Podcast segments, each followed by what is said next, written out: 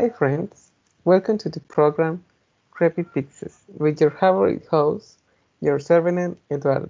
In today's program, call to the station to tell your paranormal stories that nobody believes.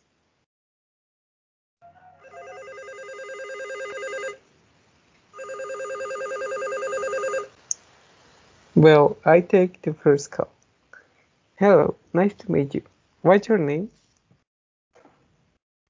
Hello, my name is Ana. I'm from the state of Mexico. Greetings to the entire audience in the state of Mexico. Very good, Anna. Tell your story. Well, about six months and strange evening, very strange dreams. What kind of dreams? Tell me.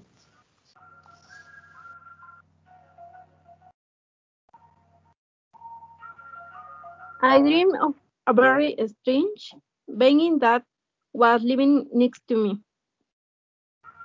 Tell me, what was TV Han like?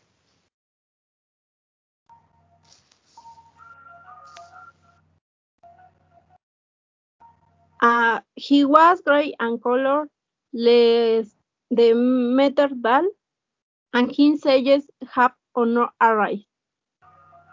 Tell me, what was he doing? Was he talking to you? He told me that uh, the end of humanity was very close and the world be encroached on end day. He said there were few chance on we world survive. Very interesting.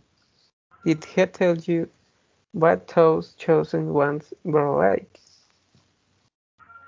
No, I don't knew he never said it. He all said that those who face the obstacle were going to be the close on. Tell me, Anna, do you think it was actually a dream? I believe that Mutil was died and was very late then that strange bank held me. How does he help you? He put his finger on my stomach and I felt if a wink was late for me. You will say that I could have been dreaming, but when I woke up, I have a strange mark right in the place where he placed his finger. Unbelievable. Tell me, were there more approaches of this type? I continued with this type of dream for a few months until one day he said goodbye. He told me that we will see each other again. Well, humanity is unsafe, away from in a station. After this, um, haven't now seen him again.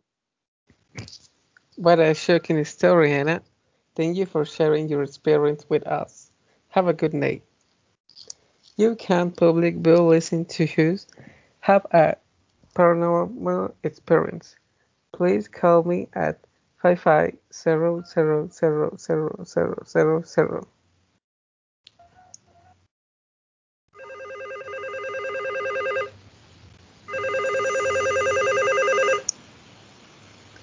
We are ready at another call, friends. Hello, what's your name? Hello, my name is Verania. I am calling from Mexico City. Nice to meet you, Verania. Tell us, tell us about your paranormal experience.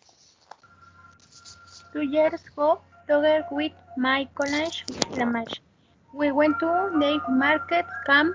Everything was going well at approximately two all night. We began to hear strange noise and see strange lines in the sky. Interesting. Were there more camping groups near you? No, It was not a camp sit we were alone. Well, help telling me. So when we rallied this we went to to investigation they rest bait those lanes and noise. And what did you discover? it? In the midst of the depth of night we managed to see to a very large pale-colored creature. Did Teds we had managed to see you?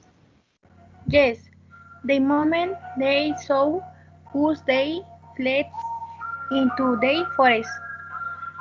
And what happened? Out of curiosity we followed them, but the creatures moved very fast. In an instant we observed how a line rose to the sky very fast. Very interesting. Did something else happen? The next day we recount the event and no one believed us, so no one has spent of this again until today. We are here to listen to you and thank you very much for sharing your anecdotes. Have a good night. For tonight, we conclude with the stories. Tune tomorrow so that we can hear some Navy stories together. Good night and until next time, friends.